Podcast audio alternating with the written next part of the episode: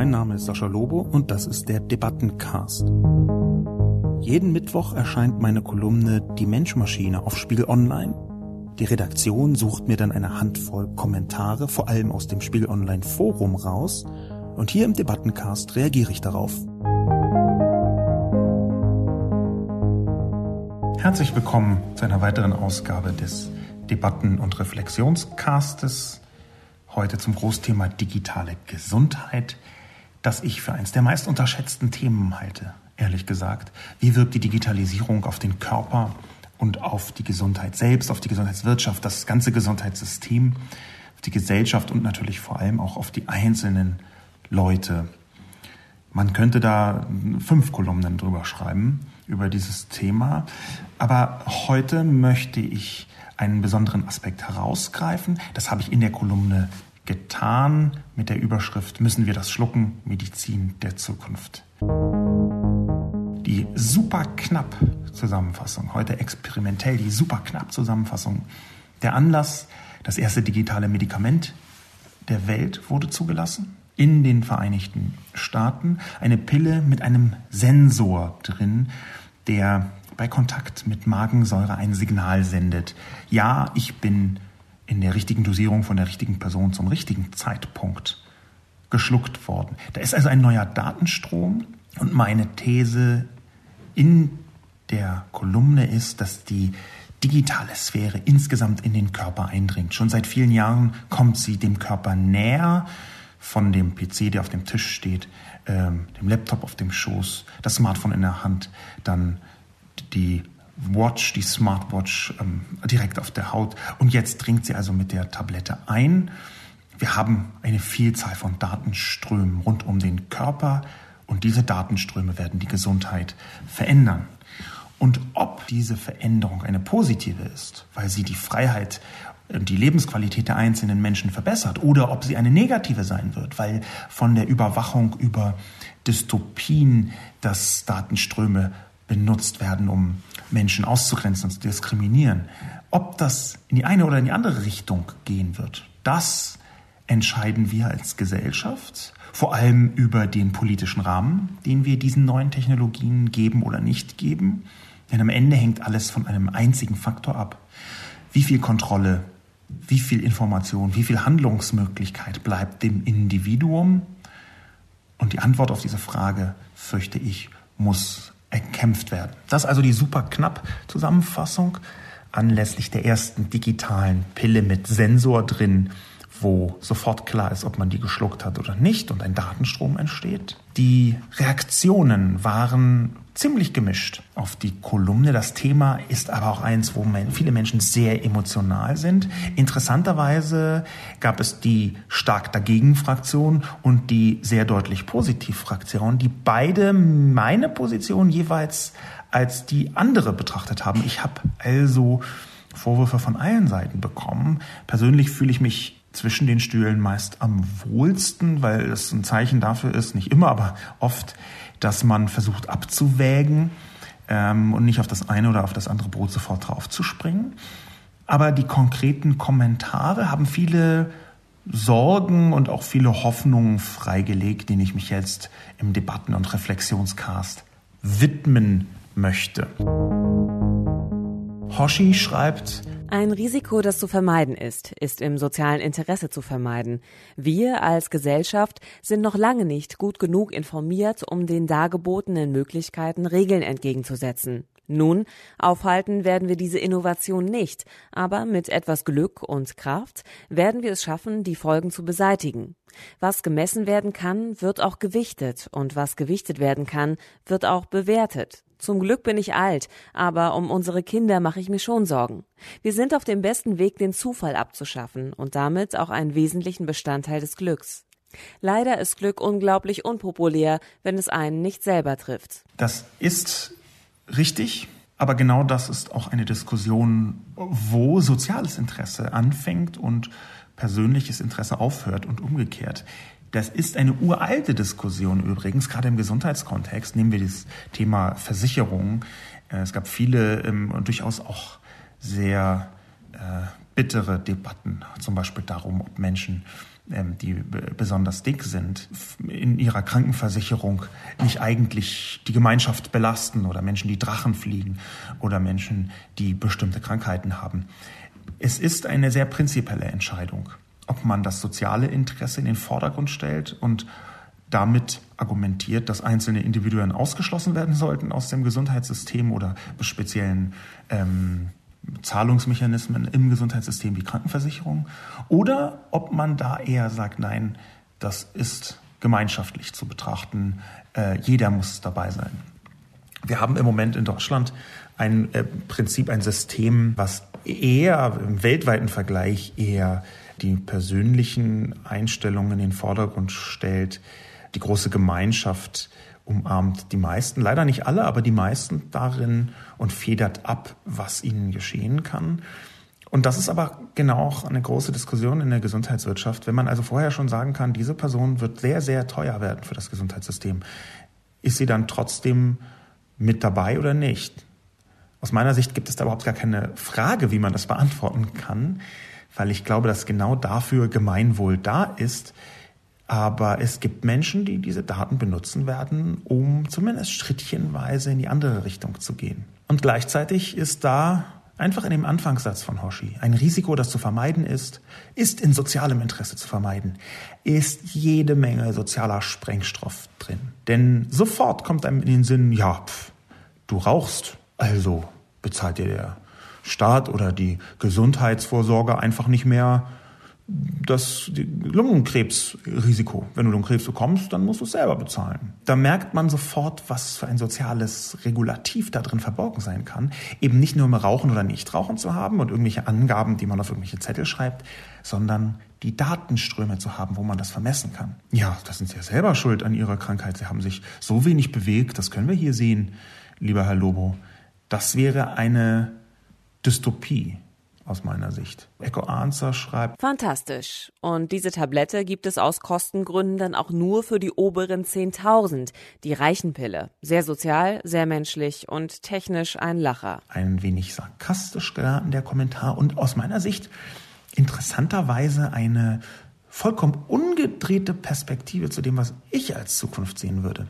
Echo Answer ist ganz offensichtlich der Meinung, dass diese Pille total toll sei und deswegen erstmal nur den Reichen vorbehalten sei. Ich glaube, das ist eher umgekehrt. Ich glaube, dass in Zukunft, wenn man nicht eine Sensorpille schlucken möchte, dass man dann zusätzlich bezahlen muss. Dass die Freiheit von der Vermessung ein Wert sein wird. Dass es also die Armenpille sein wird mit dem äh, Sensor da drin. Aus dem simplen Grund, weil irgendwann die Versicherung sagt, ja, dieses sehr teure Medikament, das ersetzen wir Ihnen aber nur dann, wenn Sie nachweisen können, dass Sie es immer pünktlich in der richtigen Dosierung genommen haben. Und dieser Wert, eine gewisse Freiheit zu haben, auch in solchen Dingen, der wird aus meiner Sicht zu einer Art Luxus.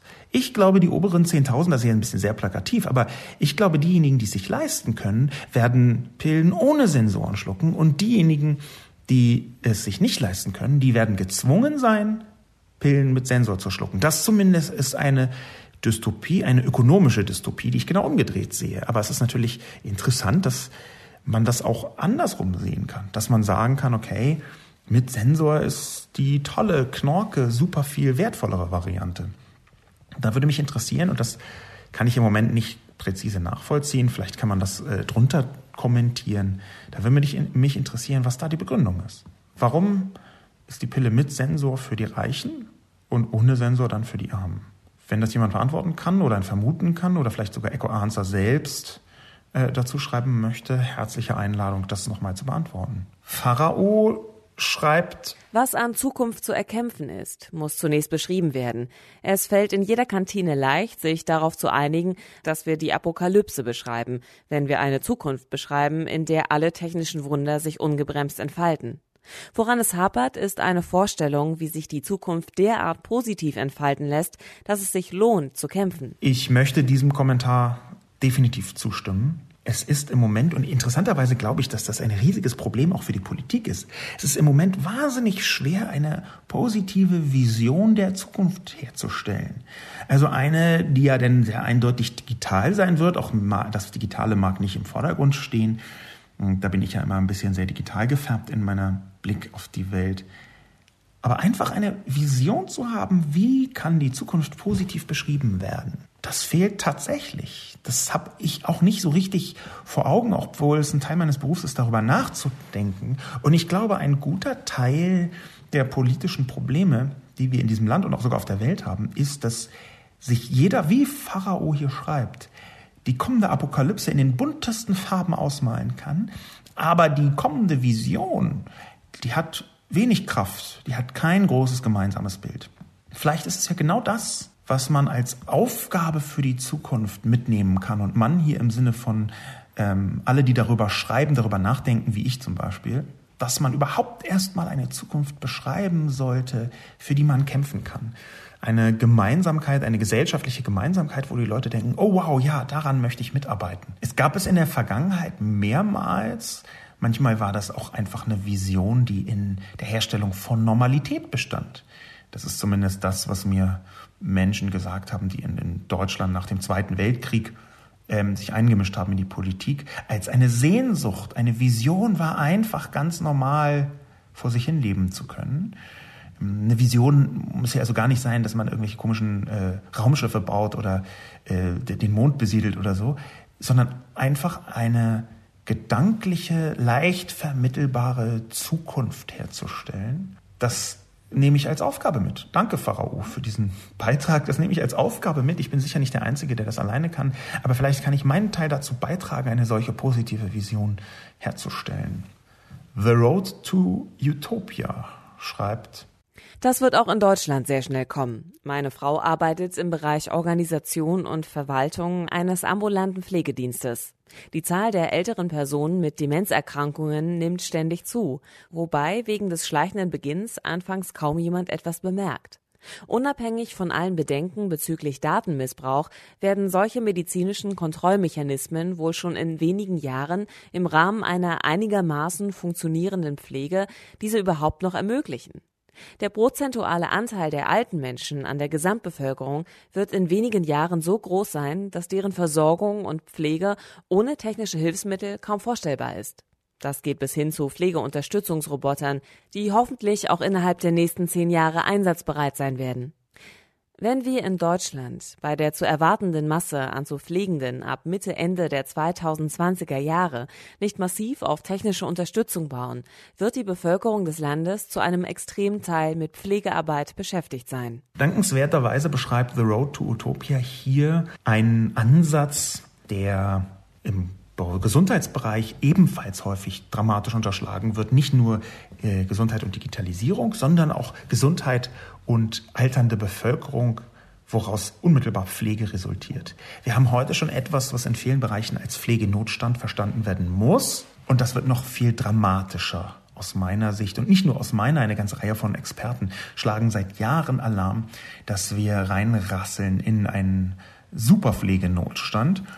Und The Road to Utopia beschreibt in seinem äh, Kommentar oder in ihrem Kommentar hier ziemlich präzise, wo ein Vorteil liegen könnte. Nämlich, dass man mit Hilfe von solchen Technologien ähm, Menschen pflegen kann, die ansonsten eine Rundumbetreuung braucht. Und da ist auch schon wieder eine Ambivalenz drin.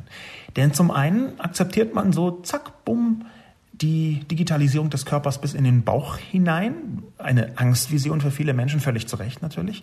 Und zum anderen ist ja auch klar, hier wird Technologie benutzt, um den Aufwand so klein wie möglich zu halten. Ich glaube aber, dass gerade bei der Pflege der Aufwand, also die Beschäftigung von Pflegenden mit Zupflegenden, dass das eben nicht nur nach Effizienz betrachtet werden kann. Wie kann ich Pflege so hinbekommen, dass ich den Zeitteil der Menschen, die gepflegt werden, so klein wie möglich halte, ja, so effizient wie möglich baue. Das glaube ich nicht, dass das das einzige Kriterium ist. Im Gegenteil. Und gleichzeitig ist natürlich der Pflegenotstand und wie Pflege heute funktioniert. Meine Schwiegergroßmutter äh, musste gepflegt werden bis vor äh, zwei Jahren. Dann ist sie äh, im Alter von über 90 Jahren verstorben. Ich habe da am Rande mitbekommen, wie Pflege heute funktioniert. Und das ist manchmal verstörend, wie wenig Pflege heute das ist, was der Name impliziert und wie stark das hinausläuft auf eine Art Fließbandversorgung wo man Listen abhakt und hocheffizient versucht, einfach wenigstens einigermaßen zu bewältigen, was so gerade eben noch schaffbar ist. Die menschliche Komponente scheint mir da dramatisch unterrepräsentiert, insbesondere dann, wenn man es sich nicht leisten kann. Ja. Eine Ökonomisierung der Pflege ist auch da ein, äh, äh ein, ein, ein diskutierenswertes Thema. Und gleichzeitig merkt man, auch hier kann Digitalisierung einen Vorteil verschaffen, mehr Zeit verschaffen für eine intensivere Beschäftigung und gleichzeitig ermöglichen, dass eben noch mehr aus der Ferne per iPad geht und noch weniger die pflegebedürftigen Menschen direkt unterstützt werden. Lowells schreibt, ich habe Schizophrenie und bekomme immer wieder gesagt, Reha und Antipsychotika schlucken. Habe es mal getestet, war für mich der Horror und meine Blase hat gleich nicht mitgespielt. Ich habe ein Recht auf Krankheit und auch auf Behandlungsansätze, die mehr einschließen als eine rein mechanistische Medikamentenvergabe. Schizophrene brauchen etwas Unterstützung und im Ernstfall kann man einmal alles runterschalten. Aber langfristig können die Medikamente gerade bei milderen Psychosen das größere Übel sein. Nach Hexenverbrennung und Lobotomie hoffe ich, dass es mir erspart bleibt. Wehre mich seit Jahren gegen die Spritze und ich dachte tatsächlich, bevor ich diesen Artikel gelesen habe, was, wenn sie uns das Zeug dann auch noch zwangsweise spritzen? Nein, danke. Das ist schon manchmal passiert, aber hier mit am eindrücklichsten, dass sich auf eine Kolumne von mir jemand meldet, der betroffen zu sein scheint. Also ich unterstelle, dass das stimmt. Ich glaube, dass die Person, die das ähm, geschrieben hat, sich dann auch nochmal auf Twitter bei mir gemeldet äh, hat und äh, sich sogar bedankt hat für die Beschäftigung damit. Und generell auf einer viel höheren Ebene ist es natürlich wahnsinnig spannend, dass die digitale Sphäre und der Feedback-Kanal ermöglicht, dass solche Diskussionen viel leichter auch mit den direkt Betroffenen geführt werden. Wieder zurück aus der viel höheren Ebene mal direkt hineingesprungen in das, was hier steht. Das ist nochmal eine ganz eigene Diskussion für sich. Und zwar keine, die man ganz leicht führen kann. Denn natürlich ist der Zwang zu Medikamenten etwas, was gerade bei Menschen, die ähm, psychische Probleme und psychische Krankheiten haben, eine sehr dunkle, eine sehr bittere Geschichte mitbringt. Deswegen ist es so wichtig, dass man eine solche Diskussion eben auch mit Menschen wie Lolz führt, weil der Zwang zur Behandlung bei psychischen Krankheiten in, in allermeisten Fällen in der jüngeren, sogar auch in der jüngeren, in der, in der älteren erst recht Geschichte eindeutig gegen Menschenrechte verstoßen hat. Wenn also dieser Zwang jetzt umgewandelt wird in einen digitalen Zwang, dieses Medikament zu nehmen, sonst bleibt einem zum Beispiel die ähm, Ersetzung der ausgegebenen Gelder verwehrt oder man bekommt keine weitere Behandlung, dann sehe ich da drin tatsächlich ein sehr großes Problem. Auch wenn ich tendenziell glaube, wir müssen versuchen, mit solchen Technologien zurechtzukommen, ist das ja ein Aspekt, wo man mehr Diskussionen braucht mit Betroffenen. Betroffene bei digitaler Gesundheit haben noch eine andere Sphäre des Einblicks, wäre meine Einschätzung. Ich bin also sehr dankbar für diese Wortmeldung und sie zeigt mir, dass unmittelbar Betroffene, in diesem Fall also schizophrene Personen, einbezogen werden müssen. Wo sind die Vorteile, wo sind die Nachteile? Es ist leider so, dass äh, Gesundheitspolitik in allererster Linie in den letzten Jahren oder eigentlich Jahrzehnten äh, dadurch geglänzt hat, dass Betroffene selten bis höchst marginal zu Wort gekommen sind. Gesundheit ist für sich ein Thema, das Experten unter sich ausmachen. Das mag mit den Hintergründen des 20. Jahrhunderts zu tun haben. Inzwischen kommt es mir zumindest so vor, als würden sie sich immer stärker selbst einschalten in die Diskussion, die Betroffenen nämlich. Und in diesem Fall sehe ich, das ist ja auch meine Vermutung gewesen, in der Kolumne selber, dass das Grundübel, wie Medikamente im Fall von Schizophrenie wirken oder nicht wirken, dass dieses Grundübel dazu führt, Nebenwirkungen, davon ist immer wieder die Rede, dazu führt, dass Menschen dieses Medikament ablehnen und vielleicht damit auch recht haben. Und dann kommt ein digitales Instrument mit der Macht, sie entweder direkt oder zumindest indirekt dazu zu zwingen. Wir müssen also über Digitalisierung im Gesundheitssystem und Zwang sprechen. Digitale Gesundheit und Zwang, das halte ich für die große Diskussion und es ist eine, die Betroffene führen müssen, aus meiner Sicht. Im genau gegenteiligen Moment dazu, Praise to You schreibt. Chancen sehen. Lieber Herr Lobo, es ist schade, dass Sie sich augenscheinlich nicht über die gängigen Stereotypen hinaus mit der Krankheit beschäftigt haben, über die Sie schreiben. Sonst hätten Sie sicherlich von dem unsäglichen Leid berichtet, das diese Patienten erfahren. Davon, dass Menschen mit Schizophrenie oft ein Leben lang keinem geregelten Beruf nachgehen können und nicht in der Lage sind, stabile soziale Beziehungen zu pflegen. Und das, obwohl sie unter Medikation ein völlig normales Leben führen. Es ist dann eine neurologische Fehlfunktion, die niemand unter Kontrolle haben könnte, die sie dazu bringt, von der Medikation abzuweichen. Wenig später stehen diese Menschen dann vor den Scherben ihres mühsam aufgebauten Lebens. Für einige dieser Menschen und für ihr Umfeld ist die beschriebene Medikation und die Möglichkeit einer frühzeitigen Intervention kein Sarkasmus des Schicksals, sondern die entfernte Hoffnung auf ein bescheidenes, normales Leben. Ja, das ist genau das Gegenteil von dem, was eben geschrieben worden ist. Das ist also eine hm, ziemlich sicher betroffene Person und eine Person, die entweder angehörig ist oder zumindest irgendeinen persönlichen Kontext dazu hat, aber nicht direkt betroffen ist. Und da finde ich es sehr spannend, wie sich zwischen diesen beiden Kommentaren, die ich eben eingebaut habe, die Diskussion aufspannt. Da sagt also jemand im Klartext, wir haben hier ein digitales Mittel, das mit dem wir die Patienten besser behandeln können, als sie selbst glauben. Und da bin ich eben nicht immer so sicher wie diese Person. Ich bin eben nicht immer so sicher, dass auch wenn ich alle professionellen Einschätzungen sehe und psychische Krankheiten nochmal so ein ganz besonderer Fall sind, ich bin eben nicht so sicher, dass man immer von außen absolut genau weiß, was besser ist, weil ich ab einem bestimmten Punkt auch der Haltung bin, dass der Liberalismus, also die Grundeinstellung der, einer individuell gestalteten, freiheitlich individuell gestalteten Gesellschaft, dass der dann überwiegt. Ich glaube, dass es ein Angriff ist auf diese freiheitliche Einstellung, wenn man die digitalen Mittel nicht richtig benutzt. Was Praise to You nicht schreibt, ist die Haltung, die sich unmittelbar daraus ergibt. Wenn man das so sieht, wenn man sagt, okay, da sind Menschen, die können mit Medikamenten ein geregeltes Leben führen und ohne nicht, was noch eine These wäre, die man äh, belegen müsste, aber nehmen wir an, es wäre so, Warum darf es dann nicht die freie Entscheidung einer Person sein, trotzdem diese Medikamente zu nehmen? Warum muss man sie dann trotzdem dazu zwingen? Ich sehe, würde das einsehen in Fällen, wo es um Schaden von anderen geht. Aber das ist ja jetzt erstmal nicht zwingend der Fall. Aus meiner Sicht ist die Haltung wie Praise to You, wie sie hier schreibt, in vielen Perspektiven mäßig günstig. Eine davon ist, dass ich sehr wohl die Chancen sehe, sie aber abwägen möchte, das sagte ich am Anfang schon, und der zweite Punkt ist, dass das Menschenbild, was dahinter steht, eins ist, das heißt, wir wissen besser, was gut für dich ist als du.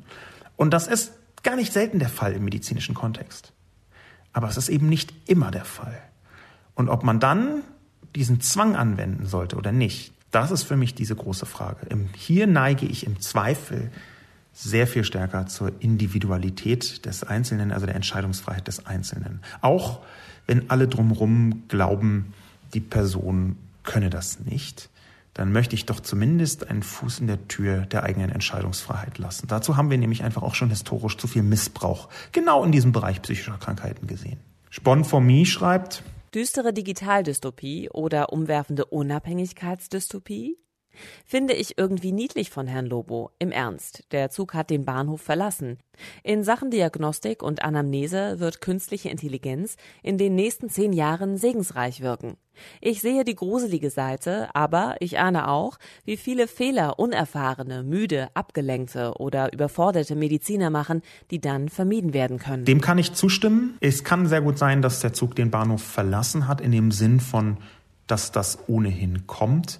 Ich sehe auch, dass künstliche Intelligenz, das ist da nur angedeutet in meiner Kolumne, aber künstliche Intelligenz dramatisch ver verändern wird, wie zum Beispiel Diagnostik äh, funktioniert. Und dass das in den nächsten zehn Jahren wirken wird, ja. Aber dieses Segensreich, das würde ich nicht uneingeschränkt unterstützen.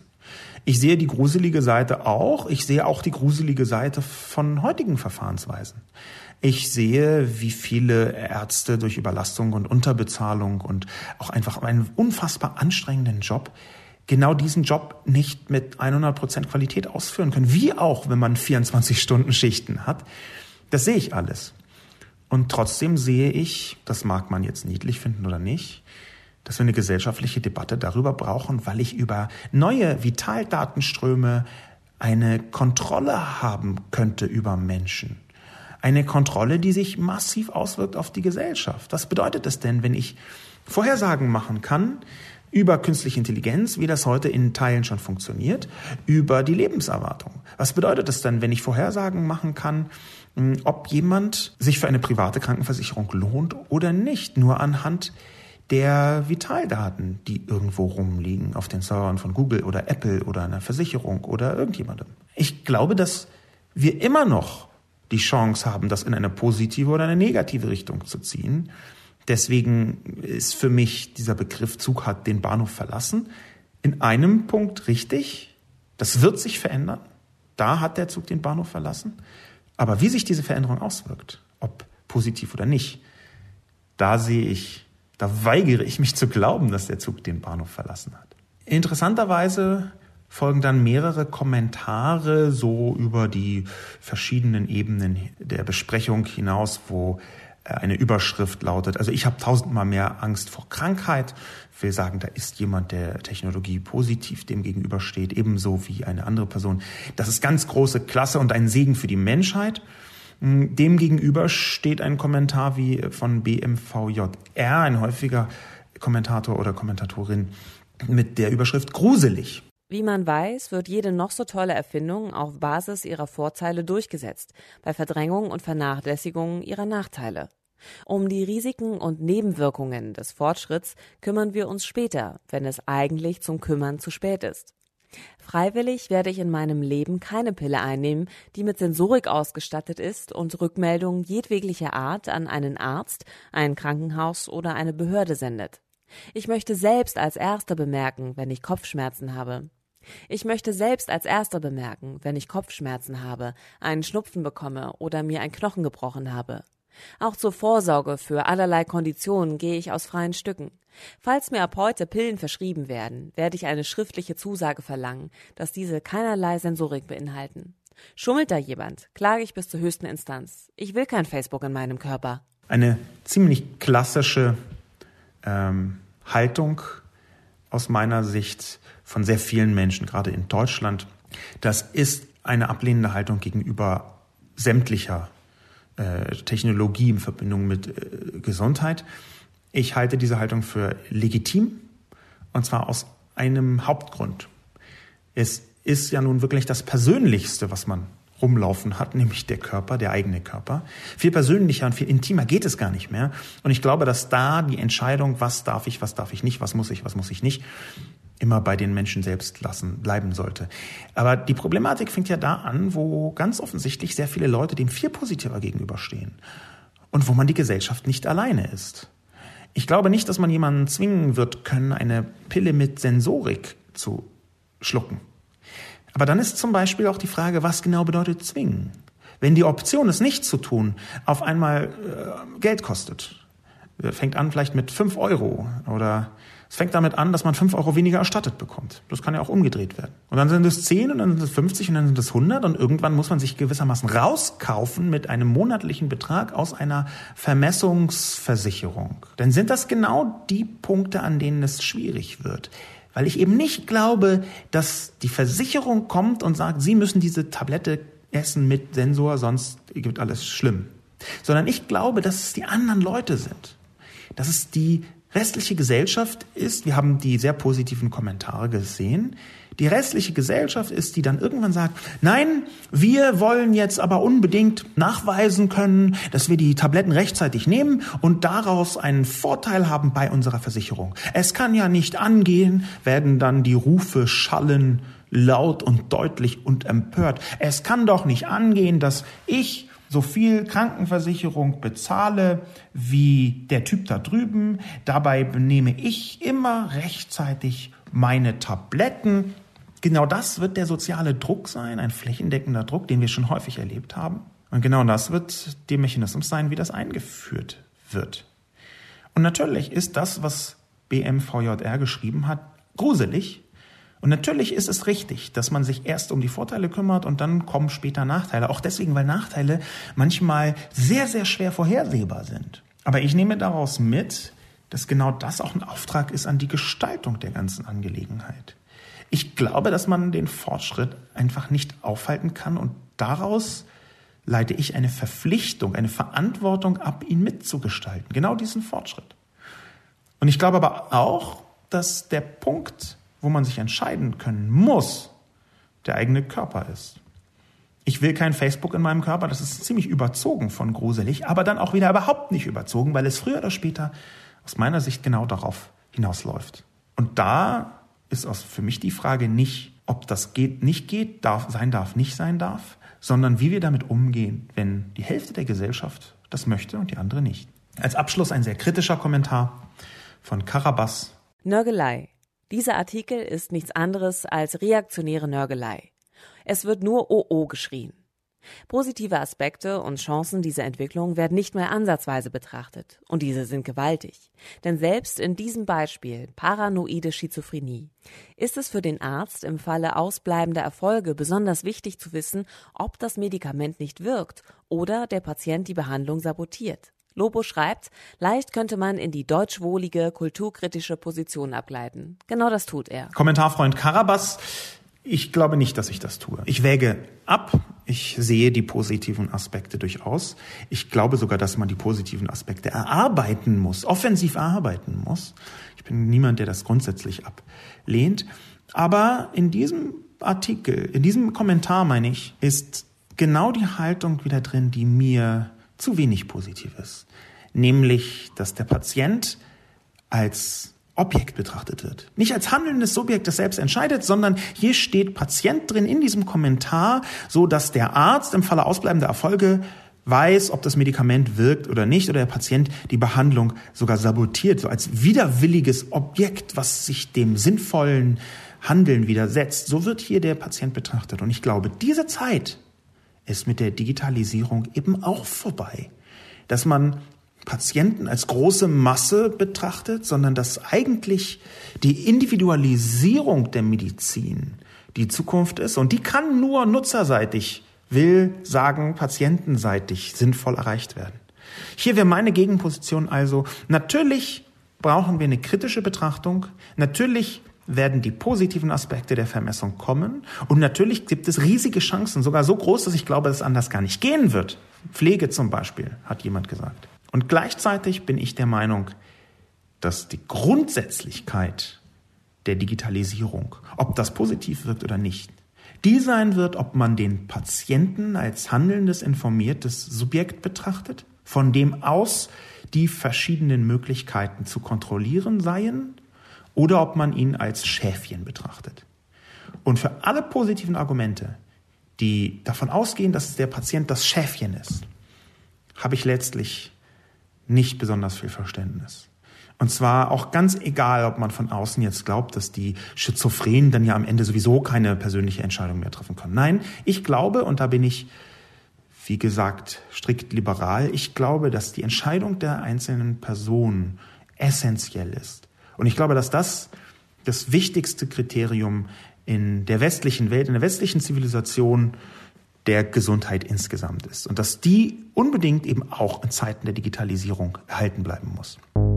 Mein Name ist Sascha Lobo und mit diesem Aufruf bedanke ich mich für diesen heutigen kurzen, knappen, knackigen Debattencast und Reflexionscast und wünsche einen wunderschönen Tag.